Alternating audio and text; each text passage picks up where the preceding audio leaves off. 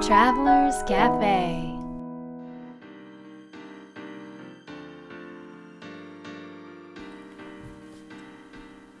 ライフトラベラーズカフェへようこそ。松田美弘です。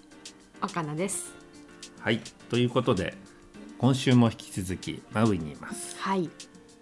まずマウイに来ると、うん。まあ、一番最初にすることってどんなことかレンタカーを借ります。はい。はい。いつものハイツで。ハーツで。あハーツでね。ハーツでね。ああの飛行機、うん。空港からもうすぐうんうん。レンタカーを借りるところがあって、マウイは車がないと。無理だね。あのどこにも行けないので、うん。まずはその車を借りる準調備達しましょ車を借りてからう、うん、始まるんだけどうんうんうんうんまあ、次車を借りて。次。も買い物だね。そうだね。買い出しだねまずは、うん。あのコスコスコストコ？ってあっちコスあっちではコスコっていうのかな？うんうん。うん、であのコスコだったりあとはホールフーズとか。日本語で言うとコストコね。コストコ。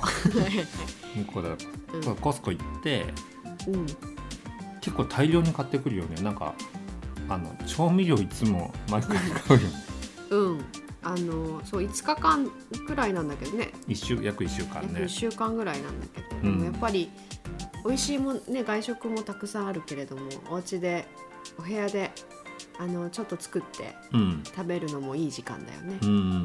そうあのマウイで過ごすパターンがあって、うん。えーホテルに泊まるってこともすればうん。あのキッチン付きのコンドミニアムに泊まる。うんっていうこともして大抵最初はキッチン付きのコンドミニアムに泊まるのでね。調味料とかねうんうんいるんだよね。うんあと場所によってマウイっていろんななんていうの？風景があるし過ごし方も違うじゃない？地域によって。地域によって全然過ごし方が変わってくると思うんだけど、うん、あのいつもそのコンドミニアムを借りるところはキヘって言ってうんうんこはどんな街なんだろうね。あそこはでも本当にバカンスでうんあちょっと長めのバカンスで滞在してる人が多いんじゃないかな、ね、欧米人が多いよね。うん、日本人いないよねね。あんまり見ないね、見たことない。うん、うちはホテルの方とかあのあーえっ、とあっちはどこだ？カーナパリとか。の方に行くと日本人も多いけどそうだキハはあまりいないねいないね。うんうんでビーチがすごく長いビーチがいくつかあってうんいつもそこで、まあ、朝泳いだりうん。あとは夕日を見たり、ね夕方夕日を見にお散歩に行くよね。うん、うん。それでご飯を作ってうん食べてうん。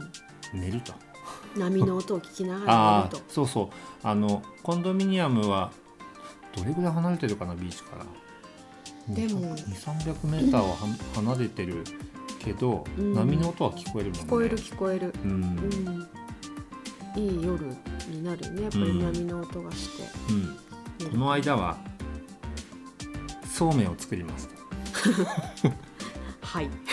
なマウイでそうめん。そうそうなんかそうめん暑いからさ暑かったね。あのそうめんを食べたくなって、そうめんをうん。買ってあとねあのなんていうのあのししビッグマッシュルームあなんて言うんだっけあの名前忘れちゃった。あのマッシュルームっていうとうん。ちっちゃいじゃんね。ちっちゃ3セいンチぐらい直径。と思うんだけど、うん。この間買ったビッグマッシュルームは十何センチ ある。おせんべいよりでっかい大きいね。でそれを焼いてうん。あのステーキにしてうん。食べたり。あとサラダをこの間作ったのはうん。えっ、とね味噌バターソース、うん。あの味噌がね、うん、マウイでそうなん調か達できるんですよ。マウイでみお味噌を作ってる人たちがいてね、それはすっごい美味しい手作りのねお味噌。すっごい美味しいそのまま食べても本当に美味しい。うんうん。でそれでその味噌ねいつも買いにあのファーマーズマーケットにねうん。買いに行くんだけど、うんうん。でそんな風に、えー暮らすように過ごしてるかな。そうだね、まあ、それを大切にしてなんかまあ過ごしてるかな、うん。マウイは特に。そうだね。なんか、うん。まあ、何回も行ってるっていうのもあるけどあんまりこう観光に行こうっていうのはなくてうん。本当に自然と触れ合いながらうん暮らしている、うん、地元のスーパーに行き、うん。地元のレストランやあの食事どころに行ってうん、また来ましたなんて言ってね。あそうだね。なんかよくもう何度も来てるから「お帰ってきたの?」みたいな感じでね。そうそうそう。なんか嬉しいね。あとは人に会ったりもするね。ね。友達に会ったりね。うん。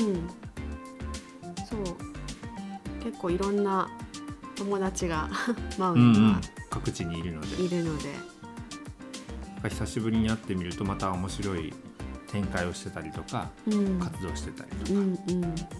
でマウイにもねすごくいいものがたくさんあるからあのそのマウイのものを、うん。えー日本に届けるっていうことも、えー、若菜はしてるのね。そうそうそう。いくつかねあるん。だけれども、その中でも、まあ、前回にの話でもうん。出たうん。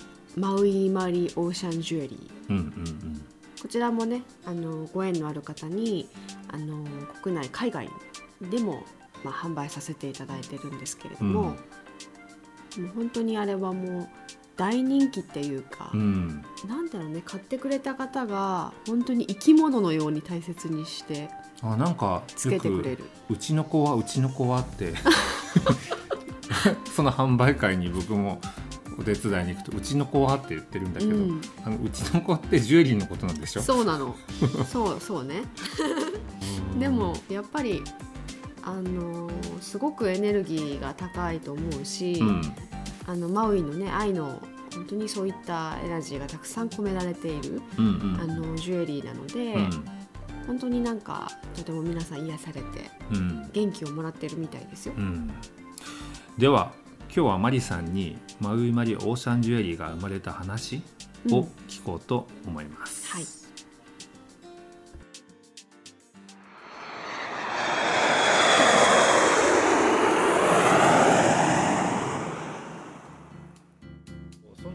そもそもそのジュエリーが生まれたきっかけってどういう？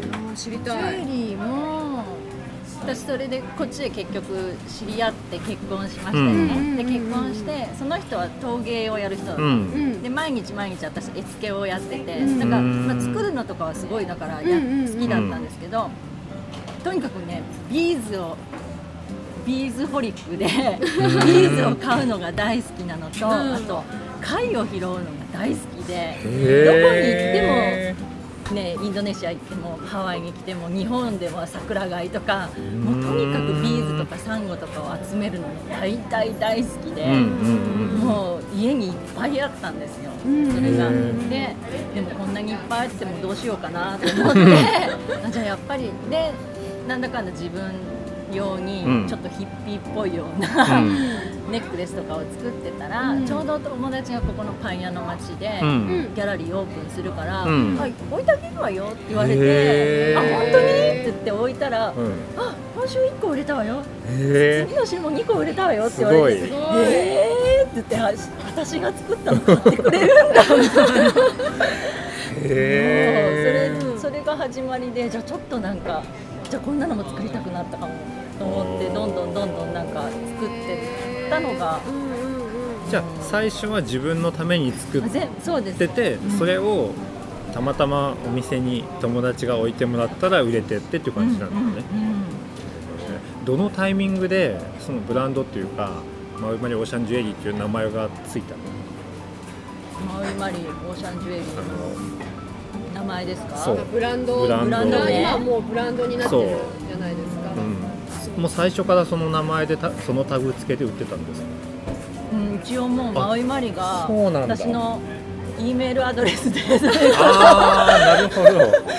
なんかあんまり何も考えず。あそれがね、もうブランドになったんだね。そうですか？ーうーん。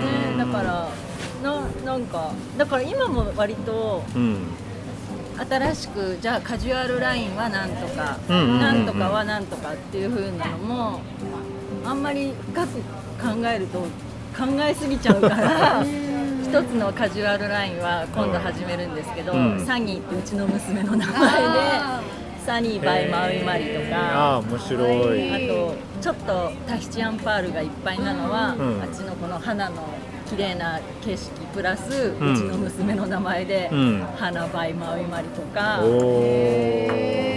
んまりそんなになんか本当に感覚の人間なんで、そんな感じそれが大事なのねでもそのマウイマリオーシャンジュエリーをあの僕たち日本でねこう手にする人たちとたくさん会うんだけどすごいみんな喜んでくれるよね喜んなメッセージがすごい届例えば？えー、すごいなんかこうもう一緒に届いてあなんか買いに直接ね来れない方が、まあ、私がピックアップして、出せてもらった方何人かいるんだけどもう届いたその日からもうすごく優しいエネルギーが伝わってきてうん。ずーっと一緒に朝までそば、うんベッドのそばに置いてくれた人とか私結構多いですよ私そういうえーあり。がとうございます、うん。すごいそれ嬉しい、うん。えみんなそんな感じなの。なんかもうつけてったらすごくこうこうなんか心がすごくワクワクして癒されてなんかこうすごくキラキラしてきたとか。あとうんなんか本当にまあ天然石じゃないですか全部だからあの本当に生きてるものだって私は感じてて。だからもうする人によって本当に石の色も変わるしん。なんかもうか輝きが変わっていったりするのでそれをなんかそれぞれが感じてなんかすごく大切にうん。ねなんかこう相棒みたいにね大切にしてくれてるのが、みんな本当にそう。本当にね。そのジュエリーをデザインするときになんかこうどういうことを意識してデザインしてるんですか？それとも意識せずにデザインしてるんですか？一番自分が好きなのが最初。自分がやっぱりつけたいものから始まって、なるほどね。そこがここが重要ですねやっぱり、そうですかね、うん。さっきね水着もそうだし、じゃあ今度はこういうデザインのつけたいなとかっていうのがどんどんどんどん出てくるような感じ出てくるインスピレーションとかはどこでじでも本当にそれは本当ここの自然。マウイの自然、本当に自然こうなん例えば潜った時に、うんうんうんうん。こっちのコーラルって割と黄色いのが多かったりするんです。黄色と白とここのなんか波のどね。からこう何光が入った時のとかああこういう色合い綺麗かもって言って、ーなるでも昨日あ数日前にマウイでそのジュエリーをね、うん。見せたにある方が、あのまあ、マウイの虹を見た後だったの。その日夕方虹が出て、うん。それを見てから夜過ごしてたんだけど、あこれマウイの虹と同じ色だって言ってたのそのジュエリーを見て、多分でも日本にいたらねそういう感覚では見なかったと思うんだよねその人うん。あ綺麗な色合いだねっていう感じが。そうだね。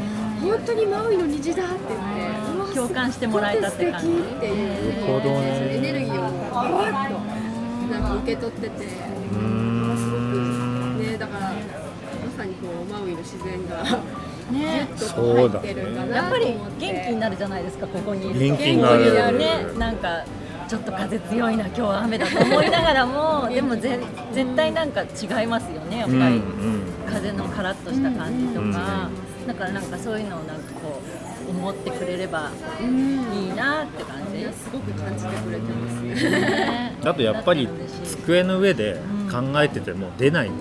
うん。そのデザインとかアイデアって。本当だね。だから、まあ、ここねマウイだったら自然がいっぱいだから自然にたくさん触れてみるとかっていうことの中でどんどん生まれてくるんですね。そうですね。そうかもしれないですね。でやっぱりだから目がすごいなんか訓練されてくると思うなん。か綺麗な色に対して色合いに対して色合いに対して確かにそうかもね全ての色が濃いよね自然のうグリーンん。にしても葉っぱの色にしてもなん。かすごく心に残るというかでもすすごいその広がってるじゃないですかそのマユあのマユマリオーシャンジュエリーがねその広がってるのはなぜだと思いますか？えー。ね、どんどんねいろんな人がしてくれてさ。いや私でも今回初めて、あの東京のイベントに参加させていただいてて、うんうんうん。お客様がこんだけいるのを初めて知ったっていうあだってねどれだけ私まあ本当にマウイの田舎でそれこそもうなんか馬とか見ながら ジュエリーとか作ってるから、うんなんか皆さんでも東京とかでイベントした時になんかたくさんつけてきてくださったりとかうん。一人のお客様なんてまたダブらないようにとか言ってこんな袋にいっぱい持ってきてくれたりとか。へ私全然知らなかったから。ーどのぐらい広がってるかっていうと僕たちあの例えば山手線乗るじゃないですか、はい。そうすると隣に立ってる人がつけてるんですよ。本当ですびっかくりしたよこの間本当ですか？これってねここになかなかない。普通の OL さんなんだけど、もう洋服は本当にまあ日本の OL さんなんですけど腕だけねなんかこうあれなんかちょっと見たら何回かあったよね。本当に1回じゃなくてそうその前もあったあったっよけ？そう。ありがたい本当に。おおとかね、うん。なんかちょっと自分たち作ってるわけじゃないなんかすごい喜んじゃって。本当にですか？それすごいすごいんこですよれ見る？みたいな。びっくりしますそれは。えーでもなんでこう広まってここでもまででもなんか元気になるからじゃないですかね。なんかつけると元気になるしやっぱりジュエリーってちょっとこう女度が上がりますよね、うんうんうんなんかちょっとつけるとあなんか今日はいい気がするみたいな、ちょっとそれのお手伝いができてるのかなじゃあ。うん何がって言われてもわからないですけど。作ってる人はもうただ好きで作ってるからそこは分からないですね、でもなんかそのよくねな何か物を作ったり何かこう自分の商品を売ったりしてる人はもっともっとねそれがこう広まったらいいなってみんな思ってると思うんですよでもうまくいく人もいればうまくいかない人もいてそういう違いがねどこかなっていうところを見つけたいなと思うんだけども道端ジェシカちゃん。とかすごいつけて、うん。インスタとかにも載せ上げてたりとかね、まあそのひなのちゃんもそうかもしれないし、なんかそこその例えばジェシカちゃんたちの出会いってああどういうどういう流れではそれこそですねマキさんっていうマキコ・ニクソンさんっていうホアフのコーディネーターの方がいて、うん。で彼女とあとなんか佐々木恵子さんとかいろんな方たちがちょうどパイヤに、うん。あの取材でいらしてたんですよ。へでそのえ時に私ここのあのレターテっていう水着のところ、はいレターテっていう水着屋さんでか彼女もプロのウィンドサーファーから始まってうん。水着を立ち上げた方なんですけどそこのお店に置かさせていただいてたら、うん。たまたま電話がかかってきて、うん。今ね日本のメディアの人たちが来てね、うん。マリのジュエリーごっそり買ってったからあの商品なくなっちゃったから、うん。あの持ってきてくれない？って言われてへー「あ分かりました」って持ってくなんて言って、うん。ちょうどまたそれを補充に行った時にマキさんたちはまだ取材のお仕事中で,、でそこで「こんにちは」って初めてお会いしたのがでもそうですね。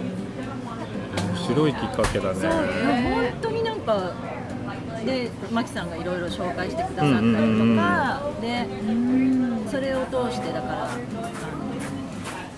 ジェシカちゃん。とか、うんうんうん。でジェシカちゃんはでそれこそプライベートにマウイとか来るようにもなったりとかして、一緒にヨガ行ったりとか、うん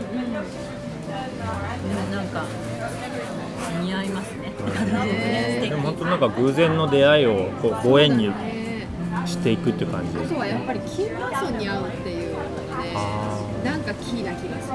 キーパーソンにキーパーソンに会う、まあ、それ会うためには多分その感性とかにねつながる波動っていうかね、うん。うん。うん。うん。それ持っているからこそ出会ったと思うん。だけどキーパーソンに会うことで多分そこからご縁がふわっと広がっていくっていうのもあるかもねこれからはなん。かどん。な風な活動をしていきたいとかってもうあるん。ですとか私もあの乳がんサバイバーなんで、うん。9月って一応なんかそういうピンクリボンとかの,、うんうんうん。あのマンスなんですよ、うん。9月。だから2年ぐらいまだ思ってる。あれでまだ行動になってないんですけど、うん。だから9月のピンク色のジュエリーを作ってそのピンク色を買ってくださった方はあのピンクリボンに寄付寄付するとかどね。それはしてみたいな。と思ってあそうだね。それぐらいかなあとは本当に地味に。コツコツと好きなものを作り続けると。自分らしく。ですね。でもマウイにいるからこそ自分のペースでできるのかだと思います。ねまたこれがオアフに住んでたらきっとまた違うのかもね。だからすごいマウイってジュエリー作る方多いんですよ、あそうなんですか。だ。だからやっぱりなんなんかやっぱりなんかインスパイアされるもの多いんじゃないですか、うーん。なんか前話聞いた時にうん。えっ、とそんなにこうどんどん広めていくっていうよりは、うん。なんかこううんうんうん自分のペースっていうかあ言ってた言ってた。を大切にしたいって言ったような気がするんですけど例えば日本でもうん。うーん需要があるんであればどんどんこうん。店舗を出したりしてね、やっていけば広がってもいいぐらいかなと思ってるんですけどその辺のなんかこうポリシーっていうのはあるんですか？パンクしない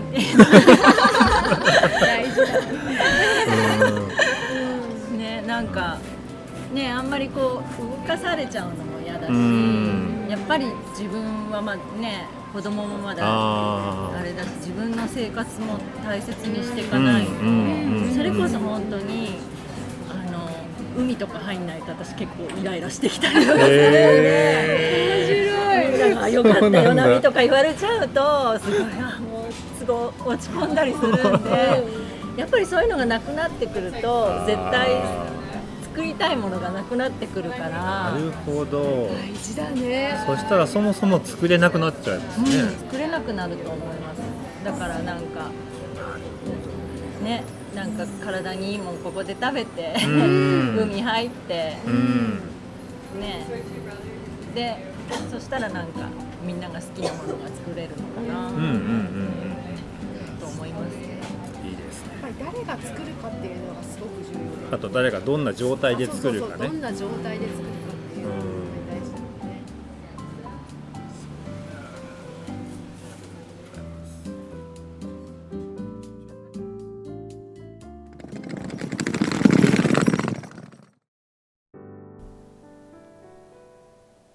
いやいい話だったね。う、んそうだね。うん、ミヒは今回の話でうんどんなところが心に残った、えっ、とねずっと貝拾ってたって。とこそこ？だって家中貝とビーズだらけだったって。ねえ。ビーズホリックって言って本当好きなんだね、本当好きだったのね、うん。そう。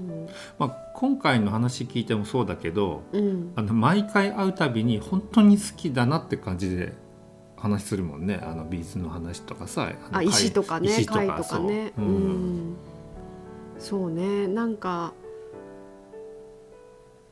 うん。ただ自分が好きなこと楽しいことを夢中でしてたら、うん。うんなんかそれがみんなに喜んでもらえる形になってったって感じの流れだよね。うん。そうだね。本当自然な流れ、うん。普通はさなんかこうビジネスだとうん。どういうマーケットがあってうんそこで商品を作ったら儲かるのかどうかとか広がるかどうかとかを考えてうん。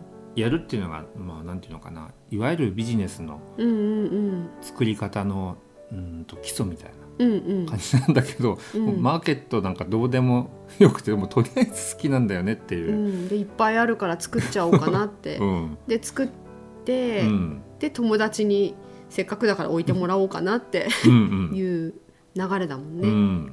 ん、そしたら売れ一つ二つ売れてったってね、うん、そこからこれだけね展開するにことになるっていうのはやっぱりすごいよね。うん。うん。まあ、だからやっぱりなんかこうマーケットも大事だけどうん。自分からこう生まれてくるものっていうか、ん自分が好きなものをうんうん。ビジネスにするのがやっぱり大事なのかね。本当だね。なんかみんなやっぱりなんかすごく好きなことをしてる人が売ってるものとか、うん。出してくれるものってものすごくワクワクするよね。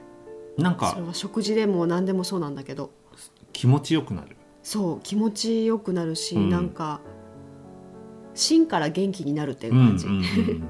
だからやっぱりあの自分の子のようにうんあのジュエリーをさね。みんな。それだけこううちの子うちの子って。エネルギーをそうだね。あのエネルギーが入ってるんだろううな、ん。あとはなんか僕がね、うん。あの心に残ってるのは、うんなんかビジネスよりも、うん。えー、と自分の生活を大切にしたいっていうふうに言ってて、うん。でやっぱりさこあそこまで売れてくると多分いろんな人からオファーがあると思うんだけど、うん。もっと作ってとかうん。もっと店舗を増やしてとか、うん。もっともっとってなるでしょ、うんまあ、これも自然な、まあ、流れだとは思うんだけども、うん。でもそうするとうん。海に入れなくなってうん。入れないとイライラしてうん。作りたいものがそもそもなくなってしまうっていうのがうん。結構僕としては、まあ、衝撃というか、うんうんまあ、そそうかっていううん。こうなんかすごい腑に落ちたんだよね。うんうんうんううん。んだからビジネスが最初じゃなくてライフスタイルがあってその次にビジネスっていう感じのうん。捉え方がまさにだね。大事なんだろううね。ん。この自然なこの生き方マリさんのねうん。生き方というか仕事の仕方というか。うんそれをする上で大切なこと？うん、うん。でもなんかちょっと前だと,、うん。えー、と例えばじゃあ売り上げを上げるためにうん。商品を作んなきゃ、まあ、そこでは少しぐらいね、うん。やっぱり自分も我慢してうん。仕事をするっていうのも、うんまあ、普通かなと思っててね前ね、うんうんうんでもここまでマリさんみたいに潔くいやもう海に入らないとイライラするからもうできませんっていうところがすごくね爽快でよかった。爽快だね。爽やかに本当に生きてらっしゃるね。うん。うんううんん。だからこそなんかこれから、まあ、自分でビジネスやりたいとかもうすでにやってるっていう人たちは、えーまあ、働くことも大事だけど先にライフスタイルを考えてみる。そうね、うん、自分が何が好きでどんなことが好きで、うん、どんなことを大切にしたいかっていうのをまず最初に考えてみるっていうのは大事かもね。うん。うん。そうだね。どう働きたいか、えーといくら収入が欲しいかよりもどう生きたいか、そうそうそう、うん。やっぱり日本だとさなんかあの仕事が占めるその人生においてね、うん。仕事が占める量っていうのがすごく多くなると思うんだけど、うんだからこう順番が仕事ありき、そうだよねね、仕事のこうなんていうの？スケジュールであの、まあ、休みを決めて、うん。その中でできることをするみたいなうん。感じになってるじゃない、うん、でも、まあ、より本質的な生き方としては仕事よりもライフスタイルを先に、うん。えー考えてみるっていうこともぜひねこれを聞いてる視聴者の方もしてみるといいかもしれませんね。はい、では今日の魔法の質問をどうぞ。はい今日の魔法の質問は「生み出す源は何ですか?」「生み出す源は何ですか?」えーぜひこう、まあ、マリさんはね海が海に入ることが自分のね生み出す源って、えー話をしていましたが皆さんの生み出す源を考えてみていただければと思います、はいちなみに若菜の生み出す源は何ですか？美味しいものを食べる。確かに まあ大事だね美味しいものねはい。うん僕は何だろうな僕もでも海かなうん、海と温泉？あ水だねみ本当になんか水の中によくいるよね。海もね潜るしうん。あの温泉も潜る本当に本当あれね危険ですよ。まあでもそれ海に触れれば入れば入るほど、温泉に入れば入るほどもうどんどんね新しいアイデアが出てきて、ね、元気になるもんね。元気あの見た目でもう全然こう5歳ぐらい若返るよね。まあこんなふうに皆さんの生み出す源は何か、まあ、そんな話題も身近な人としてみていただけたら嬉しいなと思います。えー、来週はなんとですねマリさんから僕たちに質問してくれる。ということで、えー、楽しみにしています。では良い週末を「